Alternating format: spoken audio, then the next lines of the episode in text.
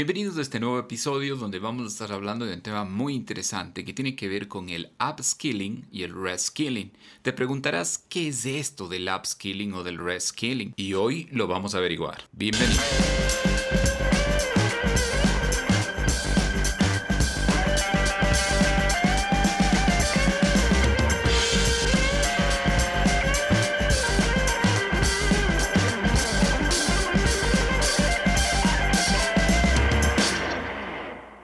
Bienvenidos y gracias por estar nuevamente acá. Así es que el día de hoy tenemos un tema muy interesante del cual vamos a estar hablando. Un tema de mucha actualidad y que básicamente nos va a guiar hacia dónde podríamos enfocarnos en el tema de lo que son las competencias y las habilidades para desempeñar de forma más efectiva las tareas en nuestros puestos de trabajo. Y esto se lo viene conversando desde mucho tiempo atrás. Ya en el 2018, ¿sí? uno de los informes del Future of Jobs Report había sido elaborado por el World Economic Forum, señaló que en el 2022 las denominadas profesiones emergentes iban a suponer el 27% del empleo mundial, más del doble de lo que se representa en el día de hoy. Eso también pronostica que de aquí aproximadamente, en poco tiempo o hasta esa fecha, van a existir 75 millones de empleos que van a correr el riesgo de desaparecer. Y además surgirán 133 millones de nuevos trabajos. ¿Cómo prepararnos entonces ante ello? ¿Qué habilidades o qué competencias deberíamos desarrollar? ¿Y quiénes son los responsables de que estas competencias se den si ya existe gente trabajando en esos puestos que tienen unas necesidades o unas exigencias completamente diferentes a las que teníamos a finales del 2019. Así es que hoy vamos a hablar básicamente del upskilling y del reskilling. Pero antes hablemos del contexto global. Hablando justamente de lo que ha sucedido en estos últimos tiempos con el tema del COVID-19. Eh, fíjate que se estima que el 42% de las plazas de trabajo que se han perdido a causa de la pandemia no se recuperarán y serán automatizadas. De ahí la necesidad de entrenar al capital humano en nuevas competencias. Esto es muy importante, porque a comienzos de este año, el 61% de las personas encuestadas por la Boston Consulting Group en 197 países creían que su trabajo se podría haber afectado por alguna mega tendencia global, como las nuevas tecnologías o la globalización. Desde luego que este estudio no contempló en lo absoluto que tendríamos que afrontar esta pandemia. Y esto es muy interesante, porque no solamente la pandemia hizo que muchas personas creyeran que su trabajo se podría ver afectado por la globalización, sino que de hecho se demostró. Y en los últimos meses, más de 45 millones de personas han perdido su trabajo en los Estados Unidos y en México se supera la cifra de 12 millones de trabajos, ya sean informales o formales. No tenemos los datos exactos de todo el mundo, pero eh, es una tendencia muy marcada. En el país se ha hablado también de miles de pérdidas de diferentes formas de empleo. Y la mayoría de los gobiernos esperaban que pasada la cuarentena la economía empiece la reactivación y muchos de, estos empleos se recuperen pero la realidad que se avisora parece muy distinta. Es así que según un reporte del Becker Friedman Institute de la Universidad de Chicago, la pandemia está causando la mayor reubicación laboral desde la Segunda Guerra Mundial, así como la eliminación de millones de trabajos. Y conforme a las proyecciones de esta investigación, el 42% de las plazas de trabajo vacantes por los recientes despidos masivos no se van a volver a ocupar.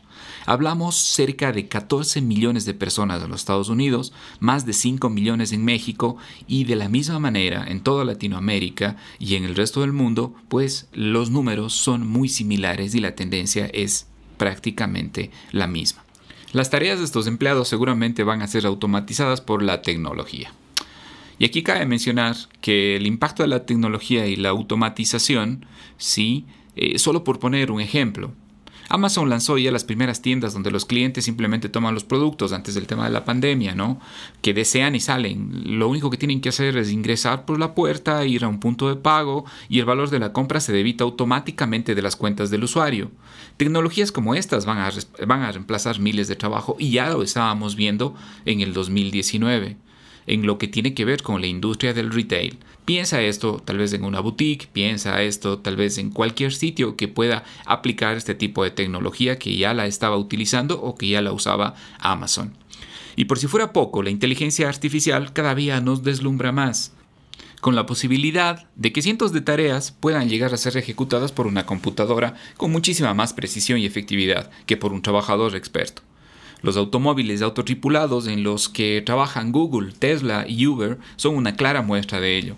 Muy pronto reemplazarán a miles de conductores o se podrán reemplazar a miles de conductores. Pero difícilmente eh, podríamos asegurar que quienes se dedican al telemarketing, al servicio al cliente a través de un call center, así como los recepcionistas, repartidores y muchos otros espacios, no podrán ser reemplazados muy pronto por nuevas tecnologías o va a ser muy difícil reemplazar.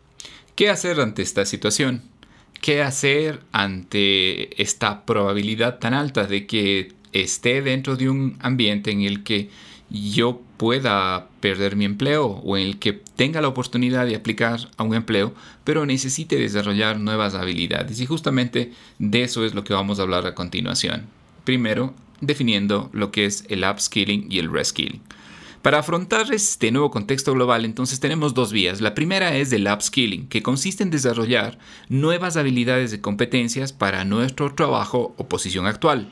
Por ejemplo, si soy un panadero que solo sabe hacer pan, hago upskilling cuando aprendo a hacer cupcakes, tartas, pasteles y algún tipo de pan especializado. Y la segunda vía se llama el reskilling, que consiste en desarrollar habilidades y competencias para una nueva posición o trabajo. Tomando el mismo ejemplo anterior, si soy un panadero y me ascienden como administrador de la panadería, estoy haciendo un reskilling cuando me capacito para desplegar mis habilidades de liderazgo, dirección estratégica, eh, habilidades de negociación con proveedores, por ejemplo o aplica también a cualquier situación de cambio de puesto de trabajo en el que necesito utilizar nueva tecnología, desarrollar nuevos conocimientos técnicos para el manejo de robots, el uso de inteligencia artificial, el uso de sistemas, etcétera, etcétera. En ambos casos, del upskilling y del reskilling, estamos hablando de integrar o de mejorar nuevas competencias o en algunos casos reciclar algunas de esas competencias para ser más efectivo en nuestros puestos de trabajo. El último estudio de LinkedIn reporta que en el año el 51% de las compañías a nivel global tiene previsto implementar un programa de upskilling al interior de sus organizaciones y el 47% restante hará lo propio con el reskilling. Además, el Boston Consulting Group reporta que el 86% de la fuerza laboral en Latinoamérica tiene el interés en hacer reskilling para obtener un nuevo empleo. Sin duda, esto abre una oportunidad a grandes cambios al interior de los departamentos de recursos humanos. Ok, ¿cuáles son las recomendaciones entonces para manejar el tema del upskilling y reskilling? Eh, que es una empresa muy interesante, eh, ha hecho un framework de cómo afrontar la crisis a través de cuatro estrategias, dos de upskilling y dos de reskilling.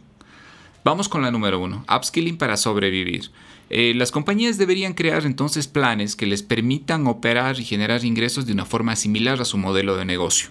Por ejemplo, si hablamos de una compañía de seguros que normalmente vendía con una fuerza comercial visitando puerta a puerta a sus potenciales clientes, ahora se van a tener que van a tener que hacerlo de una manera diferente, o vía telefónica o a través de reuniones de Zoom, y esto va a implicar nuevos retos como aprender a generar una buena relación o un buen engagement de forma online. Para otras industrias, esto va a significar, en cambio, otros ajustes en sus formas de producir, vender o entregar sus productos. Número 2. Upskilling para trabajar de forma remota. En un reciente estudio de la Pricewaterhouse, 3 de cada 4 CEOs mencionan que sus colaboradores van a trabajar de forma remota o parcial por lo que queda del 2020.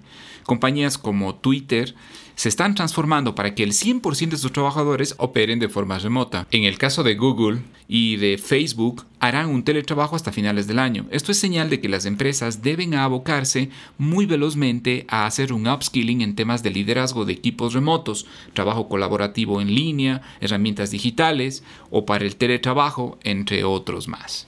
Veamos cuáles son las dos estrategias con el reskilling. Reskilling para crear futuro. Una vez que hayamos superado la fase del upskilling, las compañías deberían concentrarse también en hacer procesos ágiles de reskilling en sus equipos. Deben enfocarse en desarrollar habilidades de gerencia de proyectos, creatividad, innovación, resiliencia, adaptabilidad, las cuales van a ser fundamentales para crear el futuro del negocio y liderar adecuadamente el cambio. Y el reskilling para liderar el futuro. Esta área corresponde a las necesidades propias de cada negocio y al rumbo que definen los líderes de las compañías. En una empresa retail tradicional, esto podría significar tener una tienda online y competencias relacionadas con el e-commerce, el marketing digital, entre otras, que van a ser claves para el futuro del negocio. Ahora que conoces y sabes lo que es el upskilling y el reskilling, te invito para que observes estas 10 competencias que están llamadas a ser las más utilizadas en el 2020 hasta el 2022. Probablemente habrán algunos cambios posteriores, pero estas de aquí son las básicas que muchas empresas buscan y que tú deberías prestarle atención si no las has adquirido todavía. Número 1. Resolución de problemas complejos. 2. Pensamiento crítico. 3. Creatividad. 4. Gestión de personas. 5. Coordinación con otros de manera remota. 6. Inteligencia emocional. 7. Juicio y toma de decisiones. 8. Orientación al servicio. 9. Negociación. 10. Flexibilidad cognitiva. Si bien es cierto, estas son 10 competencias, vas a encontrar muchas otras competencias, además de las soft skills que deberías desarrollar. Por mencionar algunas, que podrían ser el autoorganizarse, ser creativo, original, tener iniciativa, liderazgo, influencia, capacidad de autoaprendizaje, el tema de ser analítico, crítico, pero orientado a los espacios de innovación, saber evaluar y repensar los sistemas, y muchísimas más. Pero bueno, estas son algunas. Haz una evaluación propia y observa cuáles son las que podrían ayudarte a crecer personal y profesionalmente. Sería muy interesante saber en dónde estás y hacia dónde más puedes llegar con el desarrollo de todas las habilidades y competencias nuevas que son necesarias el día de hoy, no solamente técnicas digitales, sino también las soft skills. Muchas gracias por habernos acompañado en esta nueva emisión y espero que esta información haya sido de utilidad. Estate pendiente porque pronto estaremos con algunas sesiones para el desarrollo de estas competencias y con temas muy interesantes que aportan a tu desarrollo personal y el desarrollo de tu organización. Mi nombre es Dorian Coronel y ha sido un gusto compartir contigo este tema del upskilling y del reskilling. Adelante. Quedan muchas cosas por aprender, quedan muchas competencias por mejorar y quedan muchas cosas todavía por hacer. Muchas gracias por haberme acompañado y ha sido un gusto. Nos vemos en un próximo episodio.